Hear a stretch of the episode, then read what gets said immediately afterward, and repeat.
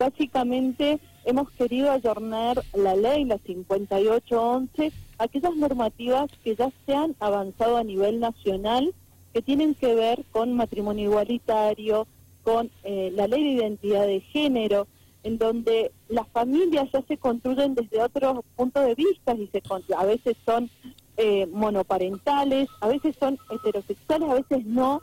Entonces necesitamos modificar la estructura de la ley que se realizó en 1993, entonces una ley que no estaba adaptada, que incluso habían algunos inconvenientes cuando existía una familia que era igualitaria, un matrimonio igualitario, ya que eh, se judicializaba. Entonces las modificaciones fueron en base a esa normativa. En primer lugar, a atender las diferentes figuras que hoy existen y cambiar esa denominación a gestante y no gestante. Eso en primer lugar. Sí.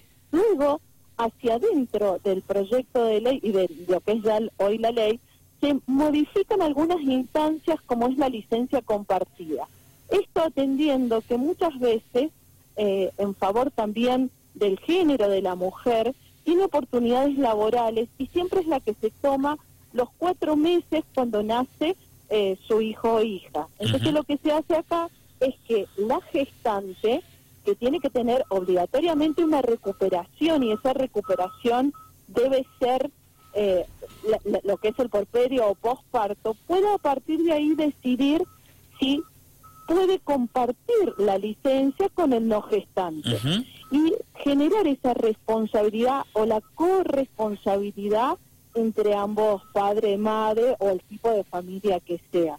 Es decir, generar que pueda tomarse X cantidad de, niñas, de, días las gestantes y X cantidad de días en no gestantes, siendo siempre los 120 días que se le asignaba a la maternidad en esta ley. Es decir, no se cambian la cantidad de días, sino la constitución de los días. A ver, Daniela, para, para entenderlo, a ver si te hemos entendido bien, obviamente lo has explicado muy claramente y con un lenguaje bien coloquial para y se ha entendido, pero a ver, repasamos, a ver, y vos corregime. Los cuatro meses siguen estando, ¿sí? Sí, lo que, lo que se hace lo que se hace es repartir esa, esa cantidad de días, esos 120 días en la pareja, independientemente del género. Exactamente, exactamente. Vos has dicho más coloquial que yo. Pero además hay otro cambio que es muy importante. A ver. Que es en el caso de las adopciones. Vos sabés que cuando se adoptaba, generalmente eh, cuando es un niño, niña o adolescente que era mayor, que no era recién nacido, se le asignaba a los padres adoptantes solamente 45 días de licencia. Bueno, acá se, y si era recién nacido, o nacía, sí se le daba los 120 días. Eso fue un gran cambio, ya que se les dan los 120 días independientemente de la edad de la adopción. ¿sí? Entonces, ¿por qué? Porque hay que favorecer ese vínculo en cualquier familia.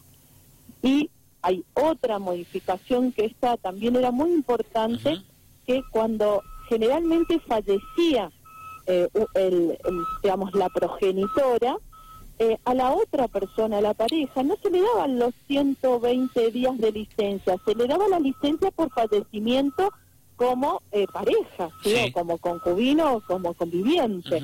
Bueno, a partir de ahora se le otorgan los 120 días que corresponden a la licencia de familia. Entonces, esto es por este cambio cultural que tenemos a nivel de la construcción de familia en primer lugar por el cambio en la relación, en la relación laboral y también en la relación que mm. existe entre hijos, hijas y, padres, eh, padre, madre, digamos, en general. ¿Por qué? Porque la economía de cuidado ya tiende a repartirse más y a ser corresponsable a ambos, a gestante y no gestante, ¿sí? Perfecto. Este, estamos hablando siempre para los empleados públicos, ¿no? Claro, bueno, es muy buena esa acotación porque nosotros tenemos competencia exclusiva en el empleo público. Es decir, que estas licencias solamente se pueden dar cuando ambos agentes pertenezcan a eh, sean parte del Estado provincial. Sí, eh, esto esto es independientemente de la repartición, Daniela, ponerle que eh, la, una, una de, las, de los miembros de la pareja sea docente y el otro policía, ponele, o enfermero o médico. Independiente, exactamente, independientemente de la repartición, ambos pertenecen al Estado. y acá hay otra acotación, hay que avanzar a nivel provincial porque de alguna manera estos ayornamientos generan una equidad también con el sistema privado. Hay en países que ya hoy están constituidos por este tipo de licencias tanto a nivel público como a nivel privado. Eh, Daniela, ¿sabes que A mí lo que siempre me hizo un poquito de ruido que no se deberían contar como días de licencia los primeros días después del parto, ya sea para él o ella o ella o ella, lo que sea, porque viste que los primeros días siempre son de trámites, con la obra social, con esto, con lo otro, que el sellado, que el registro civil. y siempre el primer día o el segundo día o el tercer día, por una cuestión hasta de plazos a veces también. Por recién usaste una, una frase y te la, te, la, te la remarqué, que es fortalecer el vínculo. ¿Sí? Y, la, la, has repetido en varias oportunidades. No es que esté atento, pero viste, uno a veces este, remarca algunas palabras. Y esto de fortalecer el vínculo y fortalecer en, en, definitiva la familia, la pareja, entre sí, eh, la criatura, el hijo la, o, la, o la nena, eh, y, los primeros días, viste, que son engorrosos con eso, ¿no? Que la obra social, que te falta el sellado. Y si se complica alguna cosita de la mamá o de la persona gestante o el bebé, más todavía que tenés que ir a, hacer el trámite a la asociación bioquímica que el análisis, si se te pierden tres o cuatro días que se cuentan como licencia y no debería ser así. Eh, mira, vos tenés algo de razón, pero en su momento la modificación que se hizo al régimen de licencia fue pasar, que fue en el 2015, fue la última modificación, perdón, 2014, fue el último texto ordenado que existe. Por eso también se le asignaron 30 días más, porque si recordás, antes eran 90 días. Sí, es cierto. Y por eso también esa diferencia que existe a nivel privado con eh, a nivel estatal. Sí. Porque eso se tuvo en cuenta. A ver, hay países que tienen mucha más licencia, países, digamos, que institucionalmente están más ordenados, pero que además tienen otro orden económico. es decir, hoy Alemania te da una licencia de casi un año para la familia, ¿no? Eh, pero hay que entender también eh, que en el país que vivimos, mm, digamos, el Estado no puede sostener todo lo que quisiera. Eh, yo creo que esta es una ley posible y que de a poco se van avanzando en esos derechos para favorecer la familia, para favorecer los vínculos, vínculos y que hay que hacerlo también a nivel privado, porque si no generamos e-, esta inequidad. Vos fíjate que a nivel privado no tienen los 120 días, siguen teniendo eh, menos días. Sí. Porque los 120 días más los 15 que siempre se le dan también al no gestante. Sí, sí.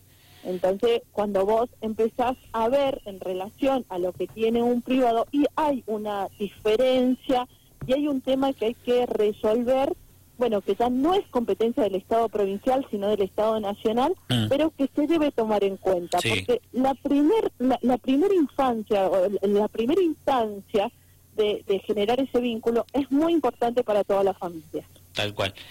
Eh, por último, y te agradecemos, Daniela, este contacto. Estamos charlando con Daniela García, diputada provincial por la UCR. Eh, ¿Cómo es el trámite? Digo, en lo operativo o desde lo logístico. ¿cómo, quién, es el que hace el trámite? Eh, obviamente que cada repartición tiene su oficina de recursos humanos, etcétera. Pero ¿quién lo inicia? ¿Se inicia en una oficina aparte o lo inicia cada uno? Porque ¿cómo, hacen para enterarse? A ver si soy claro. ¿Cómo hace para enterarse Dirección General de Escuela con el Ministerio de Seguridad? Ponele. Perfecto. Eso quedó totalmente establecido en la ley, por lo, por lo menos la primera parte. Disculpe los ruidos que hay detrás, pero fui en, en, el, en un barrio y bueno, justo están pasando también. No hay problema. Em, eh, eso quedó totalmente definido en la ley, en donde la por, por, eso yo siempre hablé de personas gestantes.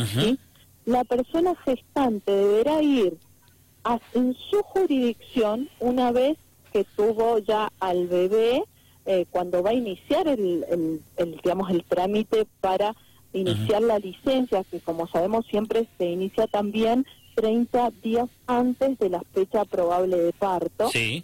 Eh, se inicia esa y ahí determina cuánto eh, va a tomar ella y cuánto le cede a la otra persona en su repartición para que se, se comunique con la otra jurisdicción. Y esto, bueno, porque estuvimos viendo varias eh, posibilidades, la verdad que lo hemos trabajado mucho con gobierno, eh, con asesores de gobierno, para ver la factibilidad que tiene esta metodología. Y a partir de esa posición eh, y de esa cantidad de días, si deciden tomarlo en forma simultánea, se cuenta o se conmuta esos 120 días por dos, ¿sí? O como si deciden tomarlo, una, un porcentaje luego del posparto de la no gestante y luego el resto, eh, perdón, de la gestante y luego el resto del no gestante.